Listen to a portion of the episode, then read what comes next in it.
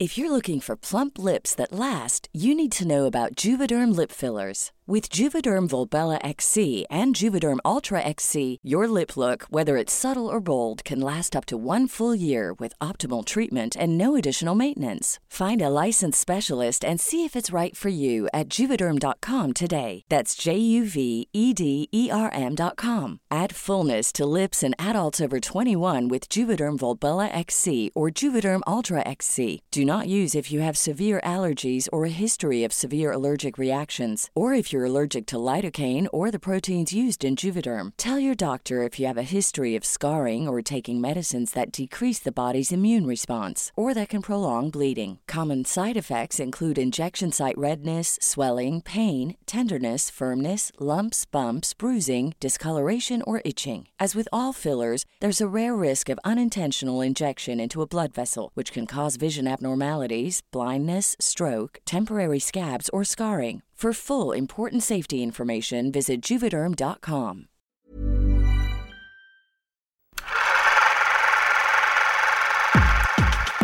...2023 nos dejó grandes momentos del cine. Vimos el fenómeno en taquilla de películas como Barbie y Oppenheimer, una nueva película de Martin Scorsese y una cinta de la directora Lila Áviles elegida para representar a México en los premios Oscar. Pero también fue un año en el que los escritores y actores de Hollywood iniciaron una huelga que puso de cabeza a la industria cinematográfica en exigencia de mejores condiciones laborales, de mejores contratos con las plataformas de streaming y de no ser reemplazados por la inteligencia artificial.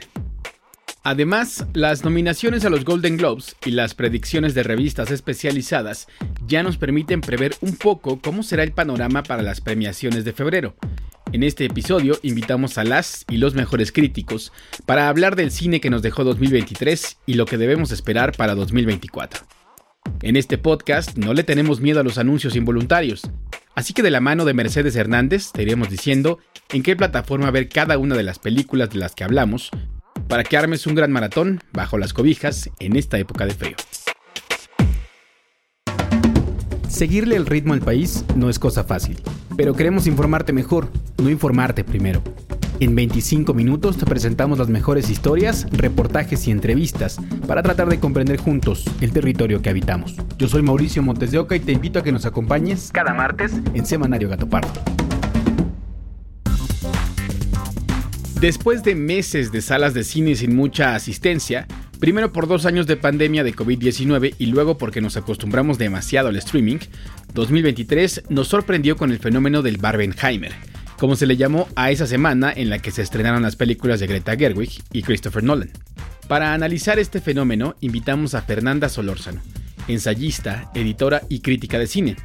A ella le preguntamos, ¿el Barbenheimer será algo que trasciende, recordemos, en unos años? ¿O fue más bien algo extraordinario, pero pasajero? Yo creo que lo vamos a recordar como el experimento que fue en cuanto a la función doble de Barbie y Oppenheimer, que bueno, sí cumplió un propósito importante, que fue de devolver a las salas a muchísimas personas que ya no habían ido, porque pues las salas están pues con justa razón desesperadas por, por volver a recuperar la audiencia que tuvieron antes de la pandemia y antes de la llegada de las plataformas. Se juntaron dos amenazas terribles, ¿no? Pero Fernanda Solórzano nos plantea otra pregunta sobre Barbie la pregunta sobre si realmente es posible que una muñeca que durante mucho tiempo se concibió como un modelo imposible de alcanzar, la estética femenina que imponía Barbie, ¿no? ahora se quiere retomar y, resignificar para las generaciones más recientes como una posibilidad de, liberación de las mujeres. En fin, todo esto que planteaba el discurso mismo de la película, vamos a ver qué tanto sí, prende o qué tanto fue eh, dejarnos llevar en el momento por la pues que también era emocionante, eh, la verdad, ver a las, a las chicas reunidas en el cine por algo. Vamos, es un fenómeno que justamente ya no pasaba en el mundo del cine, ¿no? Ya cada vez las salas de... A mí ya me desesperan mucho que la gente hable, que se pongan con los teléfonos celulares. Y aquí de pronto se volvió un acontecimiento ir a ver una película, que era lo que era antes. Entonces, bueno, como eso, creo que sí lo vamos a recordar. Como eso que fue, como el punto de reunión para personas que querían celebrar algo. Para poner en sus justas dimensiones a Barbie, hay que hablar de su directora, Greta Gerwig. Para ello, invitamos a Laura Uribe, crítica, periodista y colaboradora de Girls at the Films. Pues mira, Greta es una directora que primero fue actriz, O sea, ella em, también eh, protagonizó algunas películas, no tantas, eh, hizo el cambio relativamente rápido a, la dirección y al guionismo, también ella es guionista. Y algo curioso es que Barbie eh, iba a ser estrenada mucho antes, o sea, realmente iba a tener una producción totalmente diferente el proyecto pasó por muchísimas manos hasta que al final eh, quedó con ella y con Margot Robbie. Margot Robbie también es productora. Y primero originalmente iba a ser Anne Hathaway, después iba a ser Amy Schumer, la comediante, iba a ser otra productora, iba a ser una dirección artística totalmente distinta quién sabe cómo hubiera, cómo hubiera salido eso. Y después pues cayó en las manos de, Greta, que ya venía de hacer eh, películas como Lady Bird, que fue su ópera prima y fue muy aplaudida. La nominaron al Oscar, de hecho, por, por esa película. El trabajo de Greta Gerwig está siendo tan reconocido que presidirá el jurado de la edición número 77 del Festival de Cannes. Para Laura Uribe, uno de los aspectos más interesantes de su cine es la manera en la que narra las experiencias de las mujeres y su mundo interno. Y después eh, se pasa a hacer Mujercitas, que fue una adaptación también muy bien, muy bien lograda del libro de Luisa May Alcott. Y pues creo que hay algo que podríamos recalcar de su trabajo es que justamente eh, ella está muy, le interesa mucho como la introspección, ¿no? O sea, como tanto Lady Bird como Mujercitas tenían momentos en los que las protagonistas veían mucho hacia, hacia adentro, hacia ellas mismas. Y creo que su trabajo también ha sido muy centrado en, también ya lo vimos ahorita, ¿no? Ha sido muy centrado como en las mujeres, en el, un poco en lo que significa la feminidad. Sus protagonistas, eh, a lo mejor con excepción de Barbie, que, que también lo descubre un poco más al final, sus, sus protagonistas no, son, no han sido como las típicas niñas o las eh, la típica adolescente no era Lady Bird, era todo lo contrario. Creo que algo que, que podríamos decir es eso, que ella está muy centrada como en la experiencia de las mujeres. Por otro lado, Fernanda Solórzano considera que Oppenheimer fue un gran regreso del director Christopher Nolan, que también ha dirigido películas como Batman, Interestelar, Inception, Memento, entre otras. Pero lo más interesante fue que una película como Oppenheimer también tuviera tanta, tanta audiencia, jalada por Barbie o no.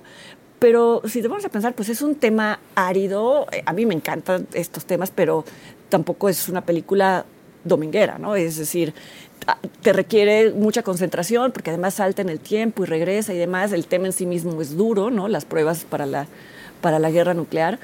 Pero además fue un buen, muy buen regreso de Christopher Nolan. A mí la película anterior, Tenet, me pareció espantosa, no me gustó nada, me pareció confusa. Y, me pareció, y esta, en cambio, este, me parece de sus mejores películas. Entonces, creo que este experimento como tal funcionó. Las expectativas eran altas y para Laura Uribe, Nolan cumplió. Oppenheimer, como decíamos, es una película totalmente diferente a, a Barbie. Es Christopher Nolan. Eh, como mencioné, ha sido un director muy, muy prolífico. Realmente creo que es de los pocos que se podría decir que no tiene malas películas. Me gusta mucho cómo Nolan juega también con la perspectiva de, de ambas historias, ¿no? O sea, eh, si ya la vieron, pues recordarán que él casi nunca hace películas como lineales, entonces esta no fue la excepción, también va como, juega mucho con, el, con las paradojas del tiempo y también con la perspectiva de los personajes. Si quieres ver Barbie, está en HBO Max y Oppenheimer está disponible para comprar en Amazon Prime. Otras películas de Greta Gerwig como Mujercitas están en Netflix y otras de Nolan como Inception en HBO Max. Y aunque estas películas de las que hablamos fueron filmadas con meses de anticipación, el cine que se produjo este 2023 en Hollywood y que veremos en los próximos meses estuvo en vilo por la huelga de actores y escritores iniciada en julio pasado. Si quieres saber más sobre este tema, te recomendamos que vayas a nuestro episodio Huelga en Hollywood. ¿Qué le espera al cine mexicano? Para el crítico Alejandro Alemán, cofundador del podcast Filmsteria, esta huelga representa la primera gran crisis de los servicios de streaming, y aunque su balance es que los actores y escritores salieron fortalecidos, el costo lo vamos a pagar otros. Esta es su primer gran crisis y definitivamente todo lo que se haya prometido en esas eh, negociaciones lo vamos a terminar nosotros pagando de una u otra forma en el sentido del dinero. O sea, van a subir las tarifas, Netflix, por ejemplo, ya no te deja compartir la, la password, todo va a caer al final al consumidor y yo me pregunto hasta qué punto el consumidor va a seguir pagando, no sé, cinco plataformas, cuatro plataformas o ya no va a pagar ninguna. Alejandro Alemán nos plantea un escenario poco optimista. El modelo de negocio implica que las plataformas tengan, al menos una vez al mes, un contenido súper interesante para engancharnos, y además que el número de suscriptores siga aumentando. Pero ambas cosas tienen un límite. También ve otra posibilidad mucho más alentadora, y es el hecho de que ante una nueva crisis del streaming, lo más probable es que la gente regrese a las salas de cine y que éstas no se conviertan en una cosa de culto para un nicho como lo es hoy la industria de los vinilos, por ejemplo.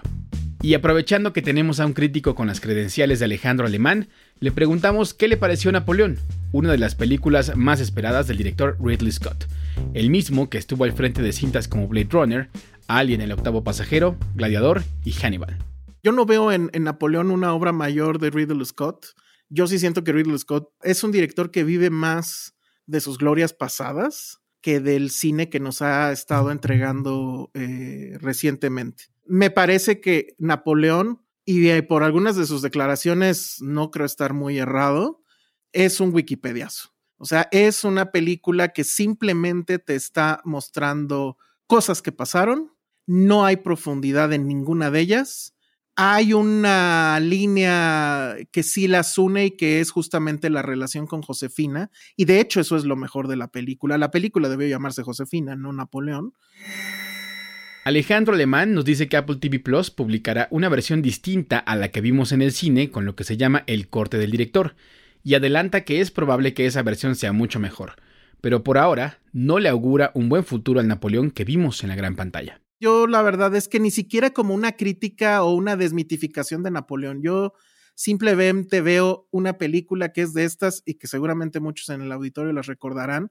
Yo las recuerdo con mucho terror.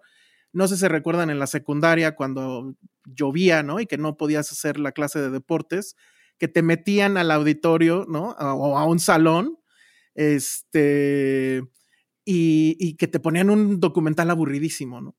Entonces, creo que ese va a ser el destino de esta película. Va a ser la clásica película que te van a poner en la secundaria, eh, en una de esas hasta en la primaria, cuando no llega el maestro, ¿no? O cuando llueve en la clase de deportes. De ese nivel está y vamos, si fuera otro director, pues dirías, ok, pero pues estamos hablando de Ridley Scott, la leyenda, bla, bla, bla. Napoleón está en salas de cine y próximamente estará disponible en la plataforma Apple TV Plus. Otras películas de Ridley Scott como Gladiador están disponibles en Netflix. Otro de los grandes aciertos de este año fue Killers of the Flower Moon de Martin Scorsese, quien ha dirigido El Lobo de Wall Street, Taxi Driver, El Aviador o El Irlandés. Esta nueva cinta trata del asesinato de los miembros de un pueblo indígena en Estados Unidos ante el descubrimiento de petróleo en sus tierras durante los años 20. En este episodio, la periodista y crítica Fabiola Santiago nos cuenta sus impresiones pero al menos dentro de lo que yo vi sí fue como, sí fue mi favorita creo, sí creo que está, mm, aunque haya muchas otras que, que tengan muchos méritos, esta de, definitivamente eh, creo que se coloca en, en otro nivel en términos, digo, además de que el señor es un genio indiscutible, pero muchas veces, por ejemplo, yo no, no conecto con, con, con los temas o... Eh, incluso como que ya me estaba cansando a veces como de los, de los actores. Y en esta película eh, toca un tema respecto a la mm, a las masacres que vivieron los nativos americanos en Estados Unidos y que creo que puede ser muy muy vigente si pensamos esos temas como mayores en, en la actualidad y cómo eh, se sigue dando como el despojo de, de tierras, etcétera. Em, y sí, creo que si no la han visto, ojalá que tengan la oportunidad de, de, todavía echarle un ojo porque también va a ser una de las películas que va a estar em, ahí arrasando en las temporadas de premios. Escuchemos también a Alejandro Alemán. Y la verdad es que a mí me sorprendió absolutamente Killers of the Flower Moon porque lo que vemos es a un Martin Scorsese en plena facultad o sea, em, creo que todo, todo su, toda su filmografía sí está contenida en esta película, todo su discurso respecto a la violencia, a las consecuencias de la violencia, y además nos viene a contar esta historia que, bueno, yo no conocía, que estoy seguro que muchos en Estados Unidos mismos no conocían. Y con este cierre, que obviamente no voy a dar spoiler, pero que se siente un poco como una despedida y también como este compromiso que tiene él y que lo ha tenido desde mucho tiempo de que las historias se conserven, que las historias se sigan contando, que el mismo cine se conserve para que siga llegando otras generaciones. Killers of the Flower Moon está disponible para rentar o comprar en Amazon Prime.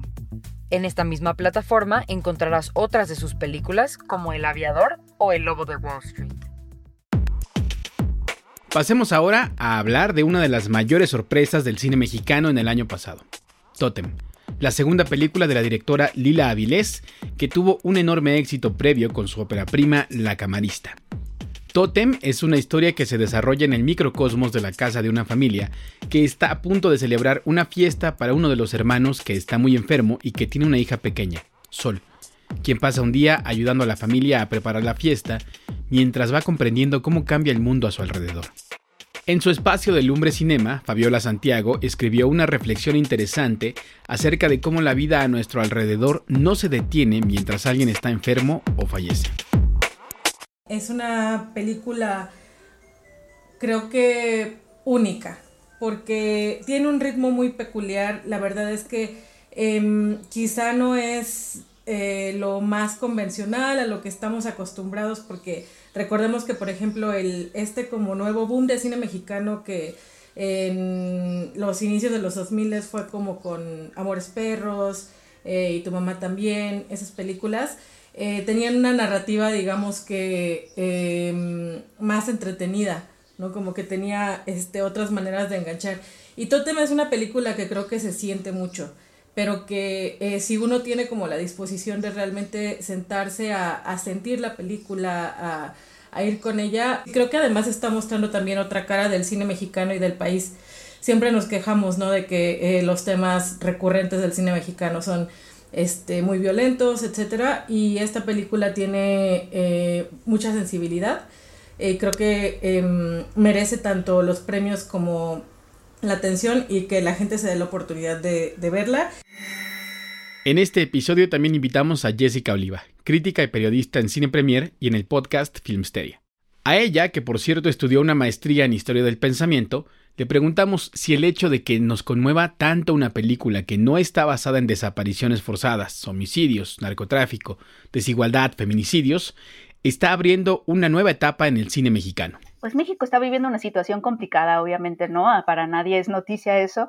Y el cine, pues trata de reflejar, ¿no? E-, el espejo, lo que sentimos. Lo que sí, lo que sí ha sucedido en la industria últimamente es cuando vemos temas eh, crudos y de violencia, sobre todo, por ejemplo, desapariciones forzadas, que es algo que por mucho tiempo se trató en documental y recientemente algunas cineastas mujeres sobre todo empezaron a intentar también eh, explorarla a través de la ficción, creo que estamos en un momento en el que nos estamos preguntando cómo contar esas historias, cómo más se pueden contar que justamente no sea poner, ya sabes, ¿no? A, a la madre desesperada frente a la cámara y extraer y exprimir su dolor. Como dice Jessica Oliva, no es que no tengan valor esas historias, pero este también es un momento en el que las y los creadores están volteando a ver a otros cineastas, a los pueblos indígenas y a otras sensibilidades. Creo que eso es algo que estamos ya empezando a sentir que quizá por ahí ya no es y entonces queremos encontrar otro lenguaje. O sea, cómo se cuenta la violencia es un tema enorme, ¿no? Que no es de ahorita y que obviamente ha estado en, en, teoría cinematográfica desde hace décadas, ¿no? Cómo poner la violencia en pantalla para que, y sobre todo, ¿para qué? ¿No? ¿Para qué queremos ver eso? ¿Qué queremos generar en los espectadores? Porque también esa mm, indignación de mecha corta de, ay, qué horrible, y luego ya me voy a comer, ¿no? Y si tenemos muchas películas así, también eh, se vuelve poco elocuente, se vuelve un poco estéril. Para Jessica Oliva es importante que entendamos un poco más de la biografía de Lila Avilés para apreciar mejor Totem. Porque Lila Avilés es una, es una cineasta que a mí la verdad me gusta mucho. Su, su, su ópera prima fue La Camarista eh, que estrenó hace unos años. Ella empieza su carrera como actriz de teatro, como directora de teatro, pero tiene esta cosquillita, ¿no? De que quiere hacer cine, quiere hacer cine, no tiene esta formación escolar cinematográfica y un día se lanza y hace la camarista y se convierte en una de las óperas primas más exitosas de los últimos años. Porque, porque Lila tiene eh, esta onda de retratar microuniversos en donde todo está contenido. ¿no? En, ese, en ese entonces en la camarista fue un relato de una camarista, ¿no? de lo que pasa en los hoteles a través de la mirada de ella. Y es una mirada muy sensible, es una mirada que logra profundidad a pesar de que estamos como en estos universos contenidos. Totem fue escogida como la cinta mexicana que va a representar a nuestro país en los premios Oscar.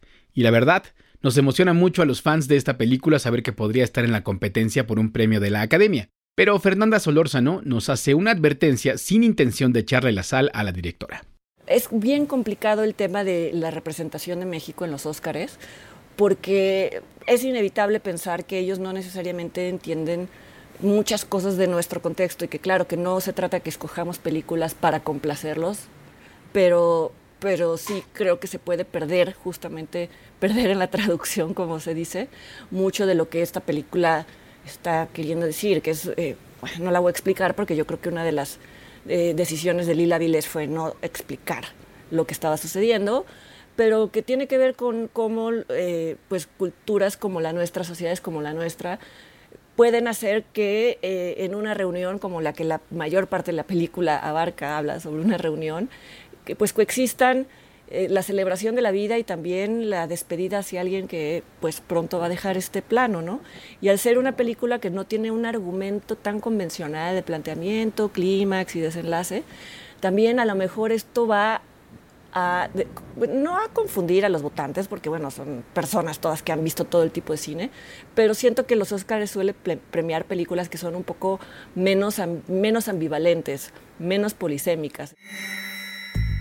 La camarista de Lila Vilés está disponible en Movie y Totem está en salas de cine. Hablando del trabajo de mujeres mexicanas, no podríamos dejar fuera Temporada de Huracanes, la adaptación al cine de Elisa Miller del libro homónimo de Fernanda Melchor, que ha generado opiniones divididas. Jessica Oliva nos cuenta que hay una especie de frenesí en la industria por conseguir la propiedad intelectual de libros para llevarlos a la pantalla grande, como los de Juan Rulfo, Juan Pablo Villalobos y Claudia Piñeiro. Y posiblemente las críticas sean parecidas a las de temporada de huracanes. Así que le preguntamos, ¿qué tan acertado es valorar una película en función de cuánto se parece a un libro? En el caso de temporada de huracanes, eh, es una película que yo vi en el Festival de Morelia. Eh, me parece una adaptación correcta en el sentido de que traslada eh, los temas del, libro y traslada los acontecimientos del libro a la pantalla. Eh, y tiene como estos elementos que por separado están bien hechos, ¿no? La fotografía de María Seco, los actores son muy buenos, son actores nuevos que vienen del teatro. Elisa Miller, la directora, se ve que tenía este objetivo de eh, traer caras nuevas, que eso siempre se agradece. Y por separado, todos estos elementos son correctos. La novela es difícil de adaptar. ¿Cómo adaptas una novela que, va, que tiene, que, que, por más que hagas tú ahí malabares y la trasladas como tal, la novela va a tener imágenes más poderosas que tú, que, que, el cine que tú hagas. Si quieres leer una crítica sobre aspectos distintos a la adaptación del libro, puedes buscar el texto de Alonso Díaz de la Vega en gatopardo.com. Temporada de Huracanes está disponible en Netflix. Y ahora, ¿qué debemos esperar del cine en 2024? Los críticos que entrevistamos nos dan un panorama a través de películas interesantes que se estrenarán o ya se están estrenando. Empecemos con Fernanda Solórzano. La película Días Perfectos de Wim Wenders es una película que todavía no se estrena, pero está a punto de, estrenarse. Entonces por eso me animo a hablar de ella. Yo la vi en el Festival de Morelia, entonces bueno, ya, eso es, eh, creo que la trae movie.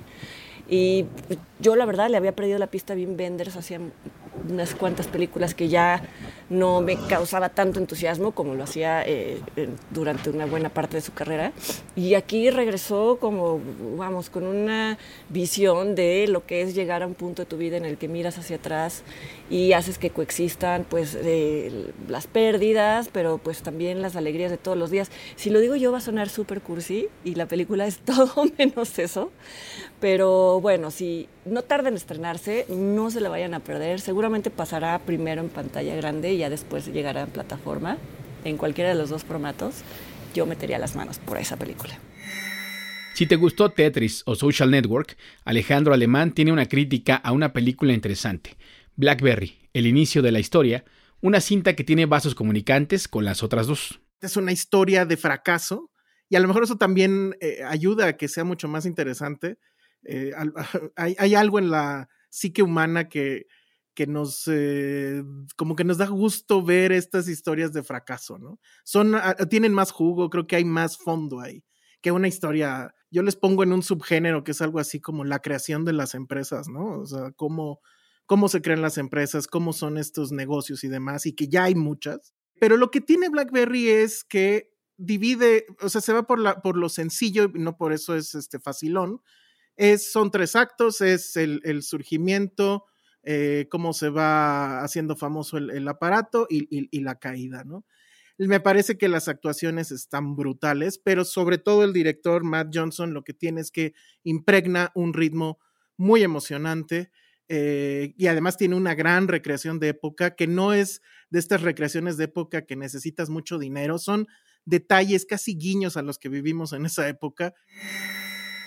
A veces pensamos que lo más importante de las películas son los actores o la fotografía, pero el diseño sonoro es un elemento difícil de lograr y que requiere del trabajo de muchos profesionales del cine.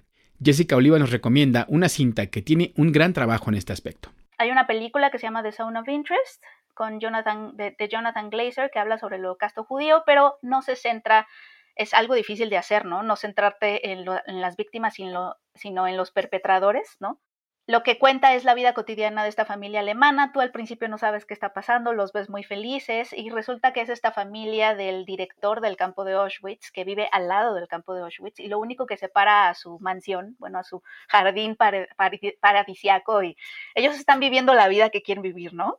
Lo único que separa a ese paraíso de Auschwitz es una pared, un muro y mientras ellos están disfrutando de sus picnics y de sus este, domingos soleados, podemos escuchar, obviamente todo este diseño sonoro también es impresionante, podemos escuchar los gritos, las máquinas del otro lado. Y para ver cine en otros idiomas, Fabiola Santiago nos tiene un adelanto más. En México se va a estrenar en febrero, me parece, eh, una película que, mm, que, estuvo en Sundance que se llama Past Lives.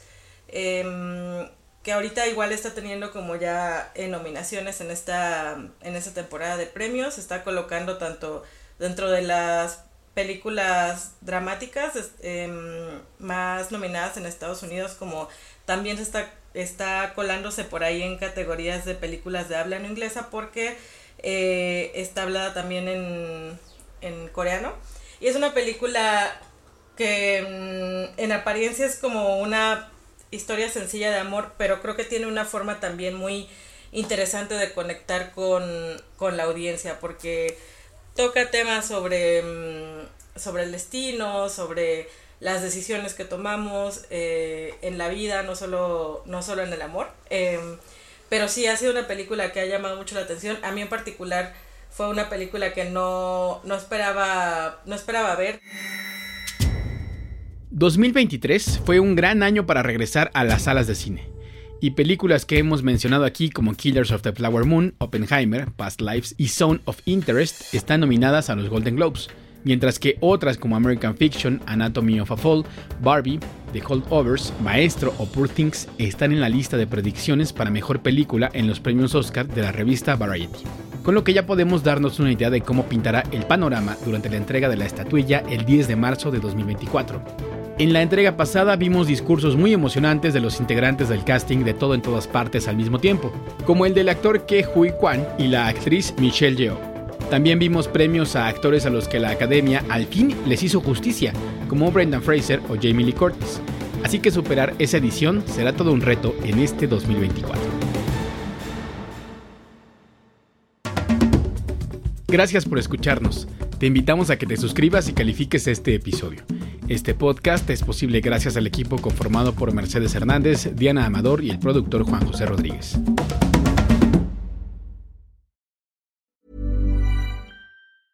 A lot can happen in the next three years. Like a chatbot may be your new best friend. But what won't change? Needing health insurance. United Healthcare Tri Term Medical Plans are available for these changing times Underwritten by Golden Rule Insurance Company, they offer budget-friendly, flexible coverage for people who are in between jobs or missed open enrollment. The plans last nearly three years in some states, with access to a nationwide network of doctors and hospitals. So for whatever tomorrow brings, United Healthcare Tri-Term Medical Plans may be for you. Learn more at uh1.com.